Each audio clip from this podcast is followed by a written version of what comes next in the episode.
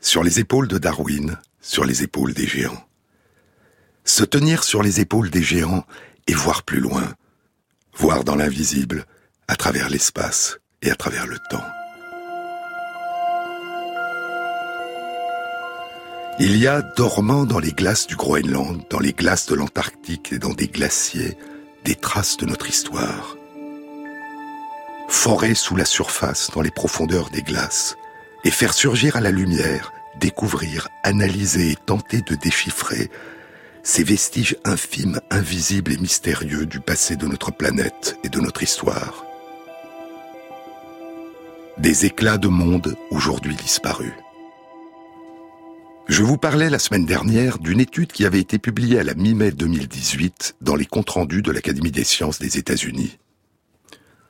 Les chercheurs avaient exploré dans la glace du Groenland une succession continue de carottes de glace, prélevées entre 159 mètres et 582 mètres de profondeur, un prélèvement d'une longueur totale de 423 mètres, un pan d'espace qui correspond à une épaisseur de temps, à une durée continue de 1900 ans entre il y a 1200 ans et il y a 3100 ans, entre la période de l'âge du fer et le règne de Charlemagne. Les chercheurs avaient centré leur étude sur la teneur en plomb de la glace, qui témoigne de la pollution en plomb de l'atmosphère. Et ils ont découvert que les variations de concentration de plomb conservées dans les archives des glaces du Groenland reflétaient avec une précision remarquable certains des épisodes marquants de l'histoire de l'Europe au cours de ces 1900 ans. Plus précisément, l'histoire de la fabrication de la monnaie en argent à partir de la galène, le plomb argentifère extrait des mines du sud de l'Espagne, à partir de la fusion de la galène qui permettait de séparer l'argent du plomb et la fumée chargée de poussière de plomb était projetée dans le ciel. Des traces de cette pollution de l'atmosphère par le plomb, emportées par les vents, se sont inscrites très loin de là, à plus de 4500 km au nord-ouest, dans les glaces du Groenland.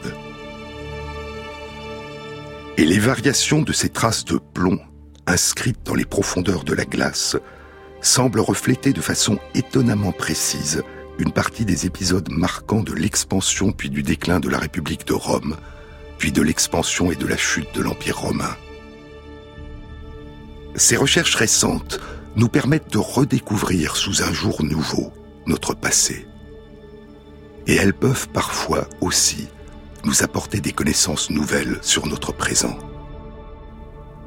C'était le cas d'une étude publiée il y a un an, en mai 2017, dans GeoHealth, le journal de l'Association américaine de géophysique.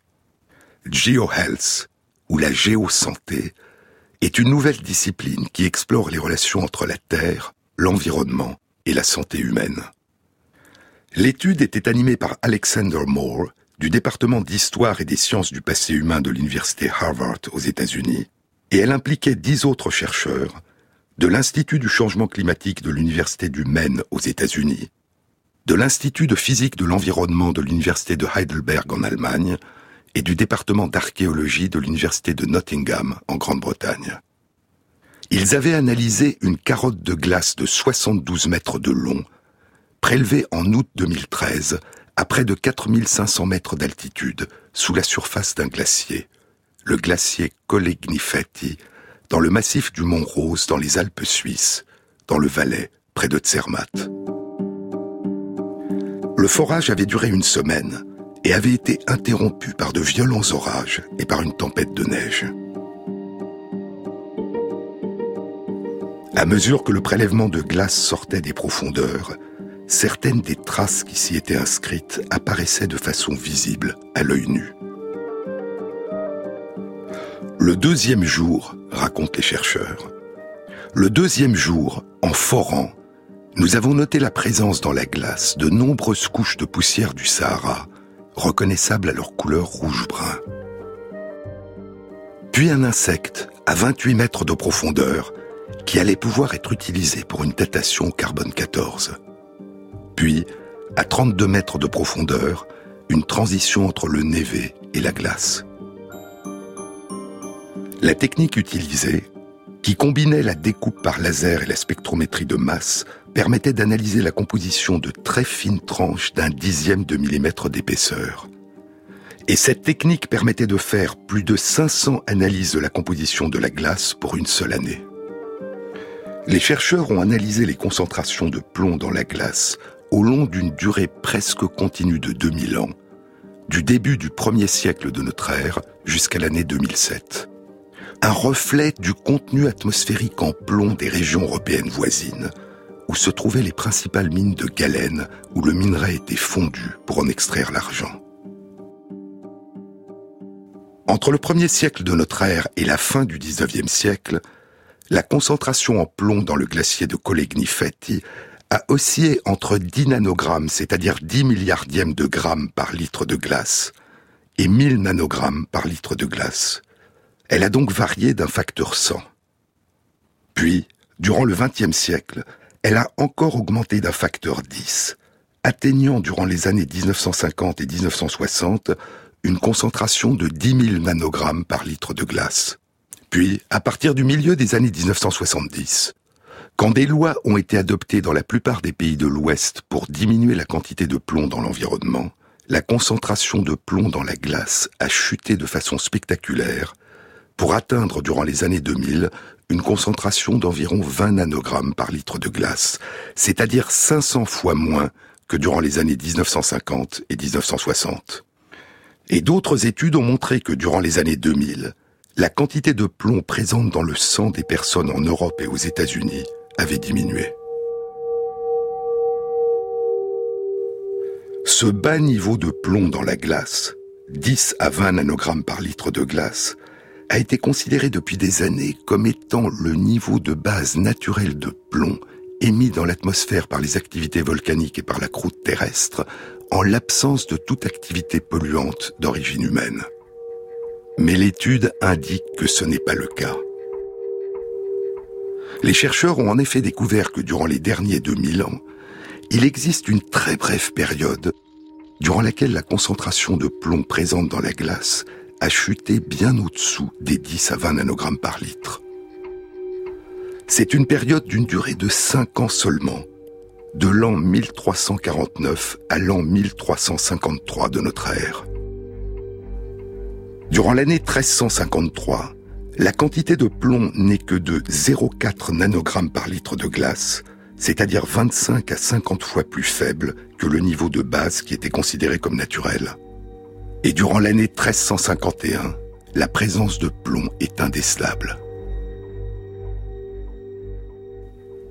Ces cinq années, de 1349 à 1353, correspondent à la propagation en Europe de la terrible épidémie de peste noire, l'épidémie de peste bubonique qui a provoqué la mort de 30 à 50% de la population européenne. La plupart des mines qui étaient en activité avant 1349 étaient en Angleterre et quelques-unes en Italie et en Allemagne. Et les chroniques de l'époque, en Angleterre, en Allemagne, en France et en Italie, indiquent que dès l'arrivée de la peste, toutes les activités minières ont brutalement cessé dans toute l'Europe. Elles reprendront dès la fin de l'épidémie, ce que traduit la remontée extrêmement rapide de la concentration de plomb dans la glace jusqu'au niveau de base de quelques dizaines de nanogrammes par litre. La conclusion de l'étude était que les niveaux de 10 à 20 nanogrammes de plomb par litre de glace avaient été considérés à tort comme des niveaux de base de plomb émis par les activités volcaniques et la croûte terrestre en l'absence de toute activité polluante d'origine humaine. Mais l'étude révélait que ces niveaux résultaient des activités humaines polluantes causées par l'extraction et la fusion de la galène. Les résultats de l'étude, disent les chercheurs, indiquent que les activités humaines ont pollué l'air de l'Europe de façon quasiment ininterrompue durant les derniers 2000 ans, et les estimations antérieures concernant les niveaux de base dits naturels de plomb dans l'atmosphère et leur éventuel impact sur la santé humaine ont été trompeuses. Nos résultats, concluent les chercheurs, ont des implications concernant les politiques actuelles en matière d'environnement, les politiques industrielles et les politiques de santé publique. Et ainsi analyser plus finement les traces de notre passé et des tragédies de notre passé peut nous permettre de le réinterpréter et de mieux comprendre le présent, en nous donnant les moyens d'agir dans le présent afin de mieux préserver notre avenir.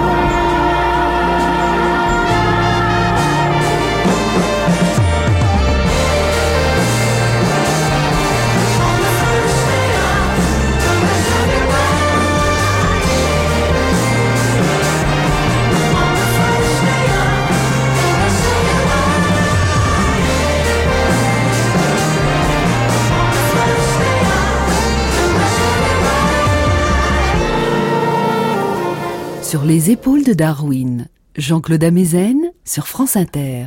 Comment peut-on déterminer des dates exactes, à l'année près, dans des couches de glace qui se sont accumulées pendant 2000 ans? L'un des repères est la trace de la succession des saisons. La trace régulière des dépôts de chlorure de sodium qui viennent de la mer et qui augmentent en hiver. La trace des dépôts de poussière des sols composés de calcium, de manganèse et de cérium qui augmente au printemps, et la trace des dépôts de matière organique produite par la combustion des arbres lors des incendies de forêt, qui augmentent durant l'été. Et ainsi, la succession de ces différentes empreintes de l'environnement dans la glace scande l'écoulement des saisons et permet de passer progressivement, minutieusement, d'une année à l'autre, en remontant le temps vers le passé.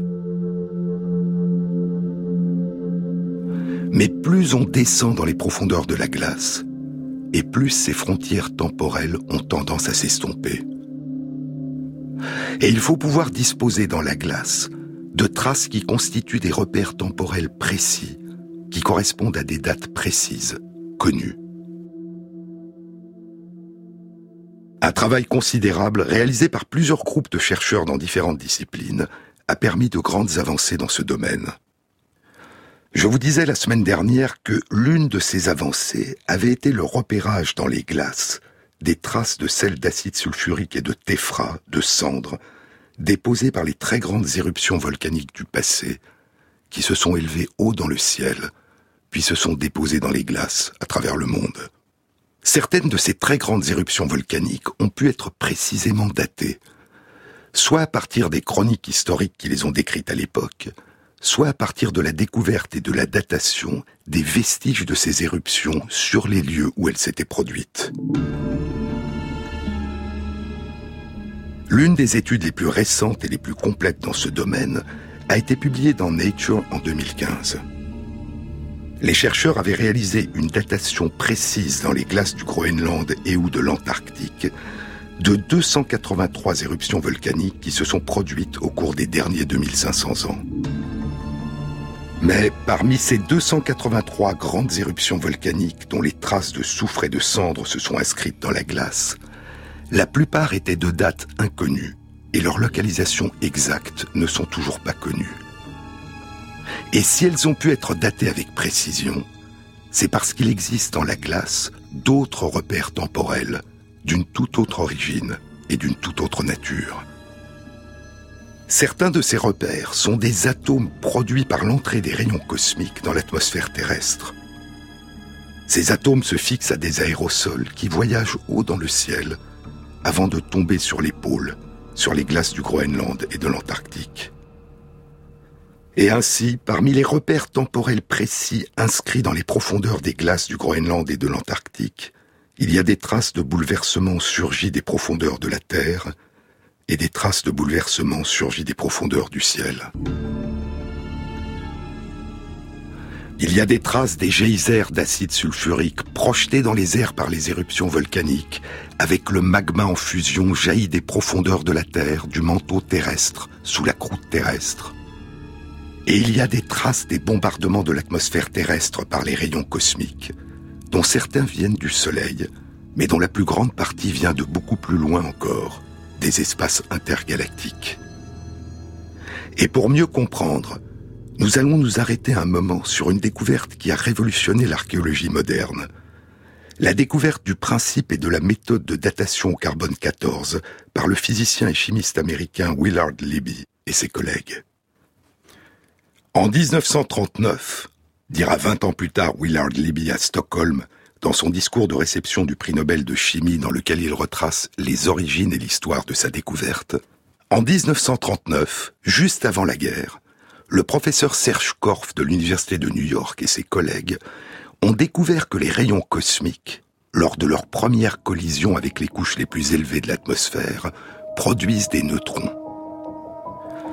Les chocs des rayons cosmiques de très haute énergie contre des atomes d'oxygène et d'azote de l'atmosphère provoque une éjection de protons et de neutrons du noyau de ces atomes, un processus qui a reçu le nom de spallation nucléaire, du mot anglais to spall, produire des éclats.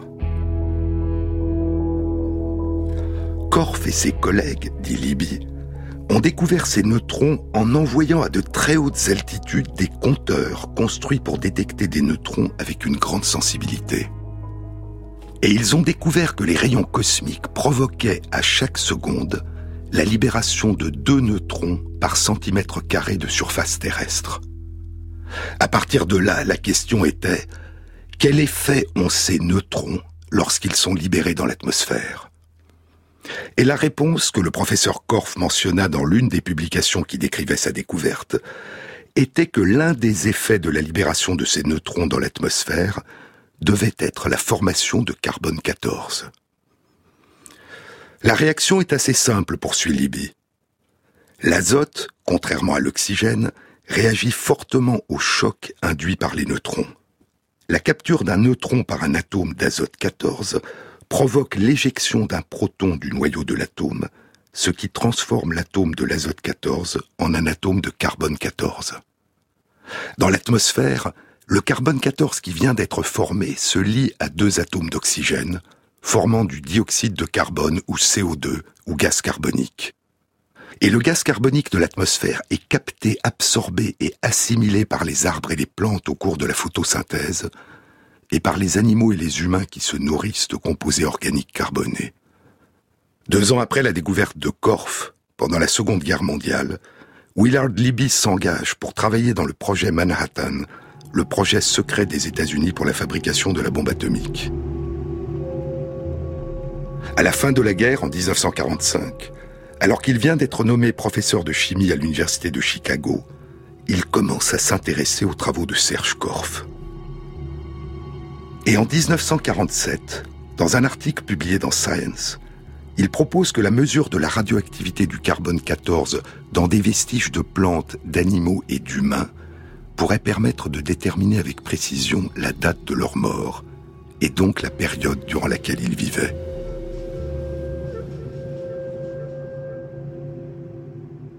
Le carbone 14, qui est produit en permanence par l'entrée des rayons cosmiques dans notre atmosphère, ne représente qu'une proportion infime, de l'ordre d'un millième de milliardième de la quantité totale de carbone, essentiellement du carbone 12 présente dans notre atmosphère. Dans les organismes vivants, la proportion de carbone 14 par rapport au carbone total est en permanence en équilibre avec celle de l'atmosphère et reflète donc la proportion de carbone 14 dans l'atmosphère. Le carbone 14 est un isotope radioactif instable du carbone. Et aussi longtemps que nous sommes en vie, dit Libby, tous les atomes de carbone 14 présents dans notre corps qui se désintègrent en se transformant en azote 14, ce qui correspond dans notre corps à une désintégration par gramme de carbone total toutes les 5 secondes environ, tous les atomes de carbone 14 présents dans notre corps qui se désintègrent en se transformant en azote 14 sont remplacés par des atomes de carbone 14 que nous absorbons dans notre nourriture. Mais lors de la mort, ce processus d'assimilation du carbone s'interrompt brutalement. Il n'y a plus aucun mécanisme qui permette au carbone 14 présent dans l'atmosphère d'entrer dans le corps. Et pour cette raison, dit Libby, au moment de la mort, le processus de désintégration radioactive se déroule en l'absence de toute compensation. Et la quantité de carbone 14 va diminuer à mesure qu'il se transforme progressivement en azote 14. La période radioactive, ou demi-vie du carbone 14, la durée au bout de laquelle la moitié de ces atomes se sont désintégrés en azote 14 est de 5730 ans. En d'autres termes, après la mort de l'animal ou de la plante, la quantité de carbone 14 sera divisée par deux tous les 5730 ans. Et en mesurant la radioactivité du carbone 14 présente dans des vestiges de plantes, d'animaux ou d'humains, on pourrait donc, proposer Libye en 1947, déterminer le temps qui s'est écoulé depuis leur mort, et donc la période où ils étaient vivants. Aujourd'hui, de façon plus précise encore, on peut mesurer non seulement la radioactivité du carbone 14, mais aussi par spectrométrie de masse la quantité totale de carbone 14 présente dans un échantillon, ainsi que la proportion de carbone 14 par rapport à la quantité totale de carbone présente dans cet échantillon.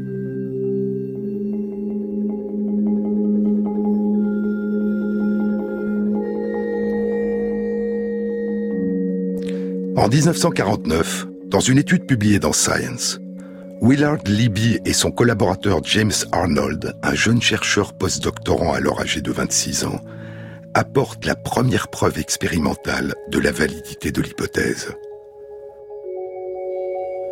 Parmi les échantillons de bois qu'ils soumettent à leur méthode de datation, Libby et ses collègues choisissent des objets anciens, fabriqués au cours de différentes périodes de l'Antiquité et dont les archéologues et les historiens ont pu déterminer précisément les dates grâce à des documents historiques qui mentionnent les dates de certains événements. Parmi ces échantillons, il y avait un fragment du pont d'un bateau funéraire du pharaon Sésostris III ou Sénousrès III, qui avait été daté par les archéologues d'environ 1850 avant notre ère. Il y avait un échantillon provenant de la tombe du pharaon Snéfrou ou Soris, le premier pharaon de la quatrième dynastie égyptienne, qui avait été daté par les archéologues d'environ 2500 ans avant notre ère. Et les résultats des datations au carbone 14 concordaient avec les dates déterminées par les archéologues et les historiens. Mais il n'y avait pas que des vestiges d'objets dont la date était attestée par des écrits, par l'histoire humaine. Il y avait aussi, dans l'étude publiée dans Science en 1949, des résultats obtenus à partir de l'analyse d'échantillons de bois qui proviennent de sections entières de troncs d'arbres et qui avaient été datés grâce à l'étude des anneaux de croissance ou cernes de croissance qui se forment dans les arbres à mesure qu'ils grandissent. les cernes s'accumulent d'année en année de façon concentrique. Et la datation des anneaux de croissance ou cernes de croissance des troncs d'arbres est une discipline scientifique qu'on appelle la dendrochronologie, de dendron arbre et chronos le temps. Les séquoias, et en particulier les séquoias gigantea, sont des arbres dont la durée de vie est très longue. Et Libby et ses collègues ont daté par leur méthode un échantillon des plus anciens cernes de croissance d'un séquoia gigantea qui avait vécu près de 3000 ans et avait été abattu en 1875. Et les datations au carbone 14 des plus anciens cernes de croissance confirmaient cette date d'il y a environ 3000 ans. Alors, Libby et ses collègues vont décider d'utiliser leur méthode non plus pour en explorer la validité en comparant le résultat aux dates établies par les historiens, mais pour explorer à l'aide de leur méthode la validité des dates établies par les archéologues et les historiens. Ces fleurs de printemps.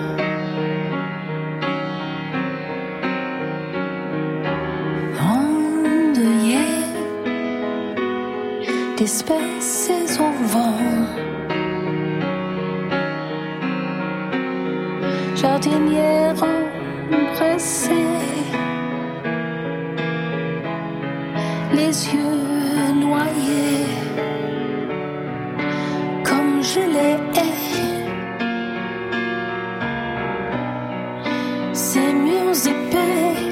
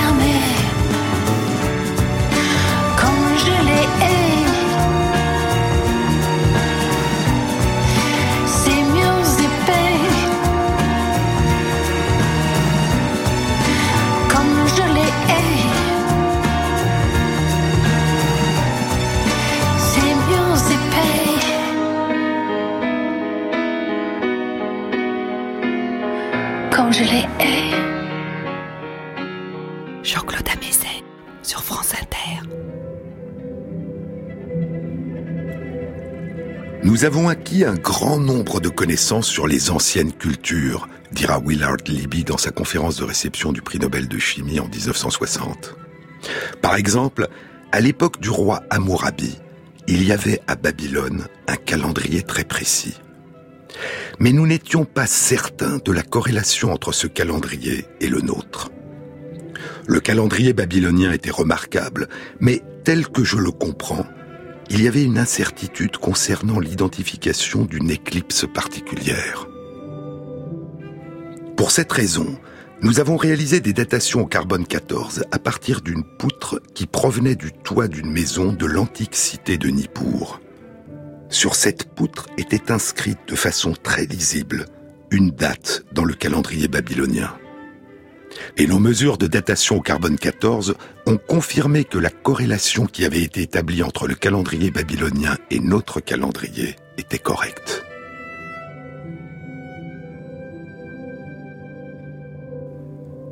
Ainsi naissait l'une des grandes révolutions de l'archéologie moderne, la datation au carbone 14. Désormais, il devenait possible pour la première fois d'obtenir une datation absolue des vestiges de bois, des vestiges animaux et des ossements humains.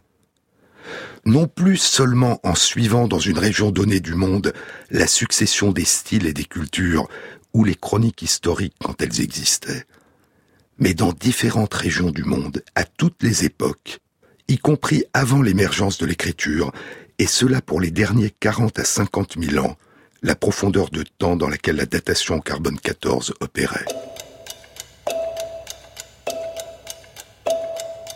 Willard Libby et James Arnold étaient physiciens et chimistes. Et ils avaient relativement peu de connaissances en histoire. Ils ne savaient pas que les plus anciennes traces d'écriture qui nous sont parvenues remontent à il y a environ 5000 ans.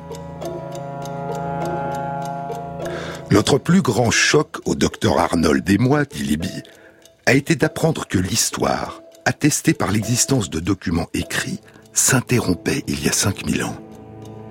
Nous pensions au début que nous pourrions obtenir des échantillons dont la date serait attestée par l'histoire tout au long des derniers 30 000 ans.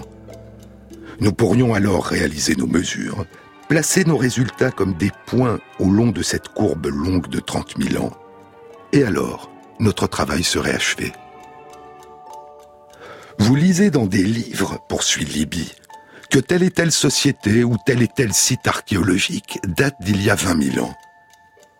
Mais nous avons appris de façon relativement abrupte que ces nombres, ces âges anciens, ne sont pas connus avec précision.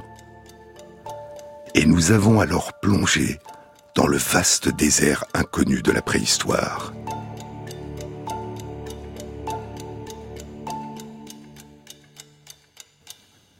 Les premières datations au carbone 14 étaient fondées sur l'idée que la concentration de carbone 14 dans l'atmosphère était restée la même durant les derniers 40 000 à 50 000 ans. Mais en 1955, le physicien Hans Suess montre qu'à partir de la révolution industrielle, au milieu du 19e siècle et jusqu'au milieu du 20e siècle, l'utilisation croissante des énergies fossiles a entraîné une nette diminution de la concentration du carbone 14 dans l'atmosphère.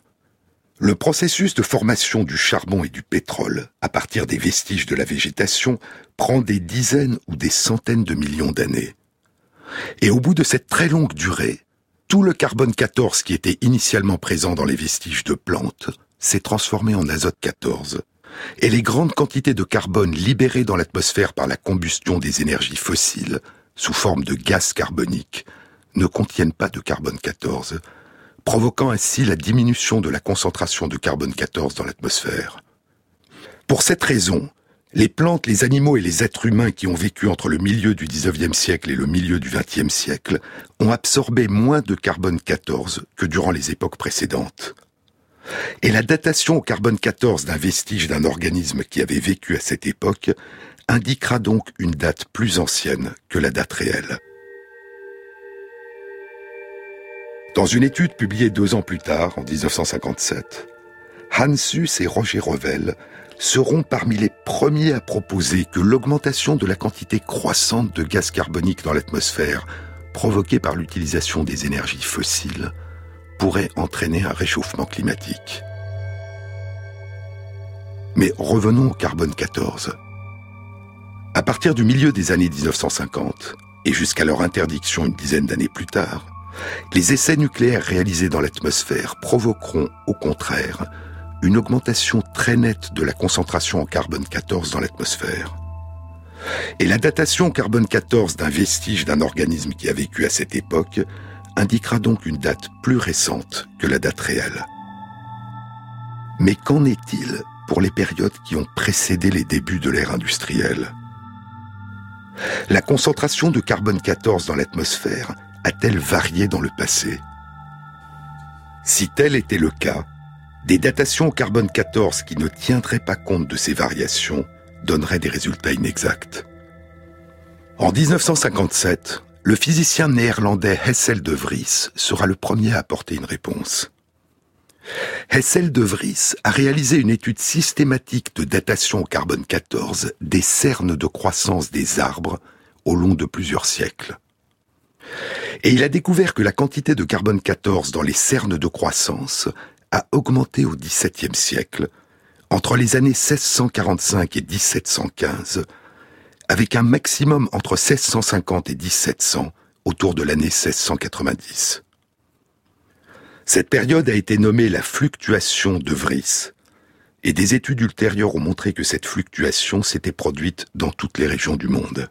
À quoi pouvait être due cette augmentation de la concentration de carbone 14 dans l'atmosphère sur une période qui a duré 70 ans, entre les années 1645 et 1715 La quantité de rayons cosmiques qui pénètrent dans l'atmosphère terrestre dépend notamment du cycle d'activité du Soleil. Ce cycle passe par un maximum puis un minimum, avec une périodicité moyenne d'environ 11 ans. Les maxima d'activité sont caractérisés par une intense activité magnétique du Soleil et par une augmentation du nombre et de la taille des taches solaires. Et cette intense activité solaire provoque une déviation des rayons cosmiques intergalactiques et une diminution de leur entrée dans l'atmosphère terrestre. Les vents solaires et une augmentation d'activité du champ magnétique terrestre ont le même effet. Et ainsi, globalement, une diminution de l'activité du Soleil ou une diminution du champ magnétique terrestre auront pour effet une augmentation de l'entrée des rayons cosmiques dans l'atmosphère terrestre et une augmentation de la formation de carbone 14 dans l'atmosphère. Cette période de 70 ans a été l'une des périodes particulières de très faible activité solaire qui surviennent en dehors des cycles de 11 ans. Elle a été caractérisée par une quasi-absence de taches solaires, un phénomène qui avait été noté à la fin du XIXe siècle à partir des observations du passé par deux astronomes, l'allemand Gustav Spörer, puis l'anglais Edward Maunder. Et avant encore, par l'astronome français Joseph Jérôme Lefrançois de Lalande dans son traité d'astronomie publié à la fin du XVIIIe siècle.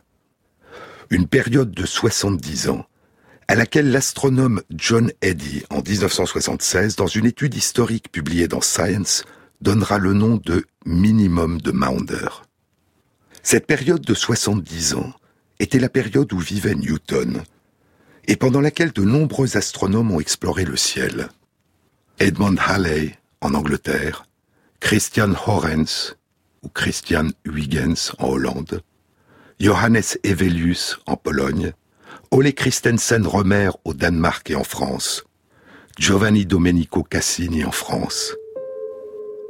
John Eddy rapporte non seulement la quasi-absence de taches solaires détectées au télescope et notées par les astronomes de l'époque, mais aussi une quasi-absence de taches solaires notées par les observations à l'œil nu réalisées en Extrême-Orient, ainsi qu'une très forte diminution du nombre d'observations d'aurores boréales, qui sont une manifestation indirecte de l'activité solaire.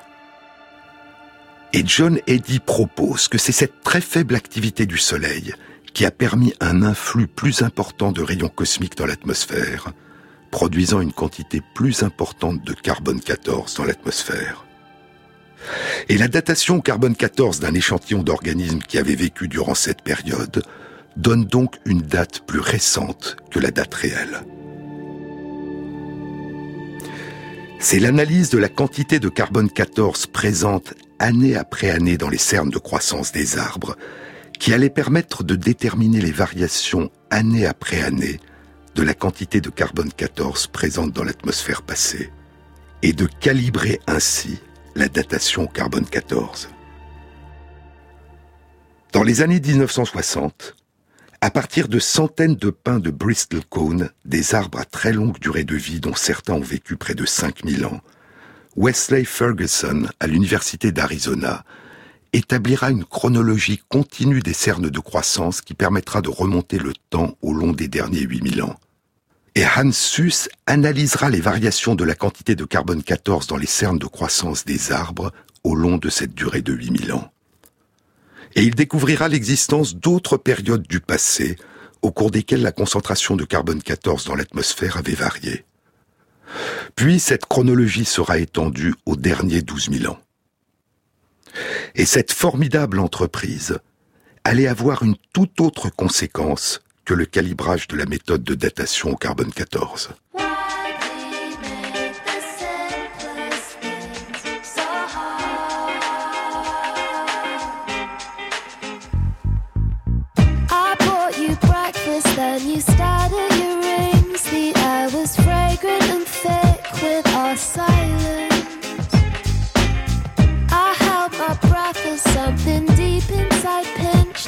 Touch the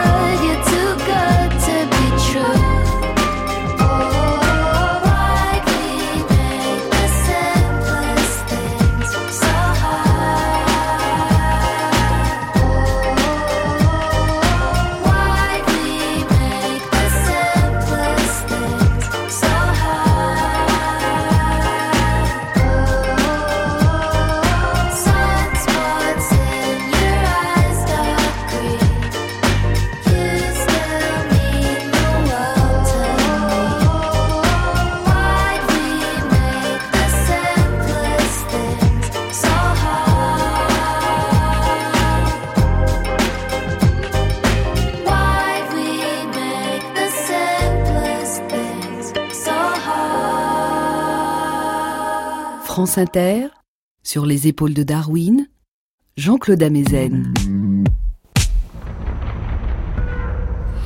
Les chocs des rayons cosmiques de très haute énergie sur des atomes d'oxygène et d'azote de l'atmosphère entraînent une éjection de protons et de neutrons du noyau de ces atomes, un processus, je vous le disais, appelé spallation nucléaire.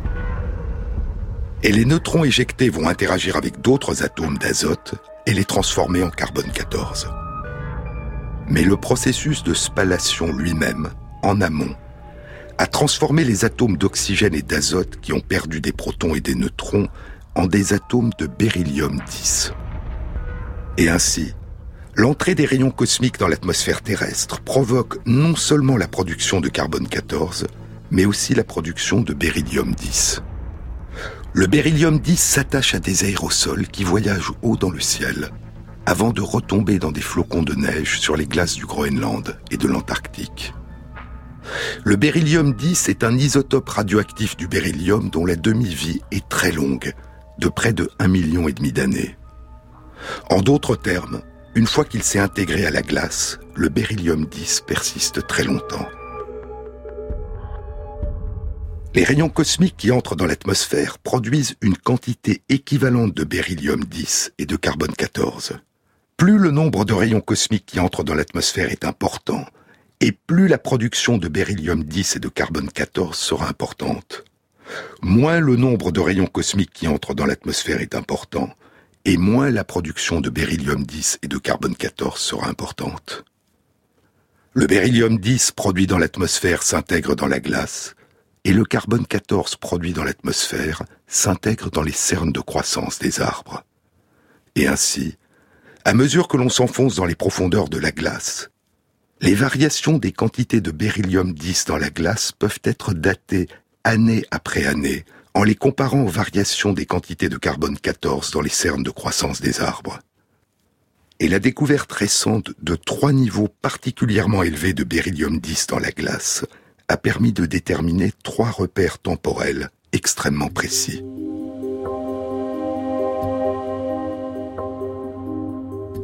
En 2012, Miyake Fusa, une physicienne de l'Institut de recherche sur l'environnement Espace-Terre à l'Université de Nagoya au Japon, publie avec ses collègues une étude dans Nature.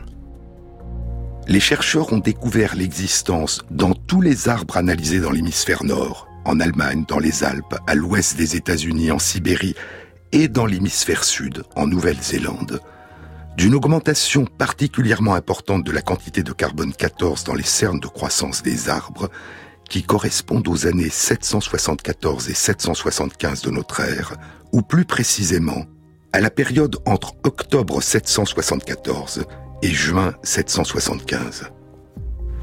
Et dans les glaces de l'Antarctique et du Groenland, à des profondeurs qui correspondent à cette époque, l'augmentation particulièrement importante de la quantité de beryllium 10 dans une mince couche de glace permet de dater précisément cette profondeur. Elle correspond aux années 774 et 775. Puis Miyake Fusa et ses collègues découvriront une autre élévation de la quantité de carbone 14 dans les cernes de croissance des arbres, qui correspond aux années 993 et 994 de notre ère. Et cette élévation de la quantité de carbone 14 permet de dater avec précision la profondeur de glace où s'est inscrite l'augmentation parallèle de la quantité de beryllium 10. En 2017, dans une étude publiée dans les comptes rendus de l'Académie des sciences des États-Unis, Miyake Fusa et ses collègues décrivent une augmentation beaucoup plus importante encore de la production de carbone 14 et de beryllium 10, survenue durant une période de 10 ans durant les années 5481 à 5471 avant notre ère. Et ainsi, en plus des repères temporels précis que constituent dans les glaces les traces de soufre et de cendres émis lors des grandes éruptions volcaniques dont la date était connue, les variations parallèles des quantités de carbone 14 dans les cernes de croissance des arbres et des quantités de beryllium 10 dans la glace permettent depuis peu de descendre dans les profondeurs de la glace d'une année à l'autre, comme au long des barreaux d'une échelle. Et des études récentes ont permis, en plus, de réaliser une datation au carbone 14 de certaines couches de glace à partir des particules de carbone organique qui ont été piégées dans la glace. Et ainsi, dans les glaces qui s'enfoncent vers les profondeurs du passé, les différentes traces d'éléments chimiques et de molécules comme le soufre des éruptions volcaniques de date et de localisation inconnues, ou le plomb rejeté dans l'atmosphère par la pollution humaine, commencent à pouvoir être datés avec une extraordinaire précision. Les variations des quantités de beryllium 10 dans la glace nous renseignent aussi sur les variations des flux de rayons cosmiques qui sont entrés dans notre atmosphère et qui reflètent les variations passées de l'activité du Soleil et du champ magnétique terrestre, et parfois les explosions des supernovae qui se sont produites très loin de nous dans l'espace et dans le temps.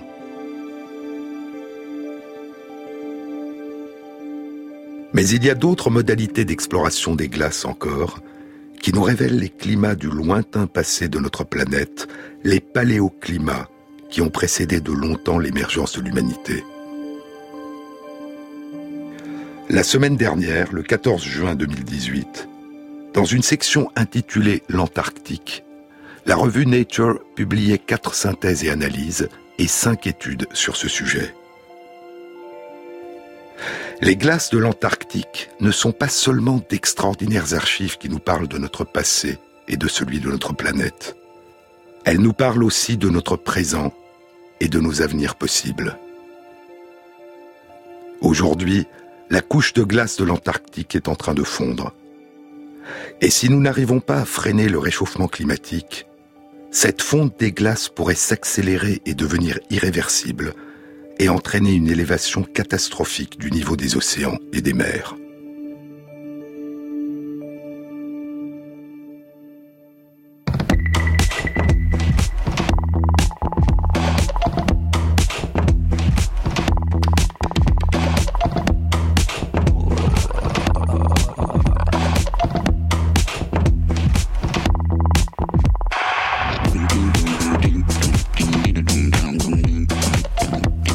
Émission a été réalisée par Christophe Imbert, avec à la prise de son Pierre-Yves de Rollin, au mixage Valentin Azan Zilinski et Thierry Dupin pour la programmation des chansons.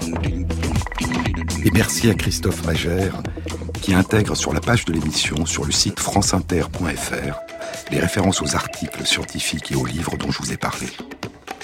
Bon week-end à tous, à samedi prochain.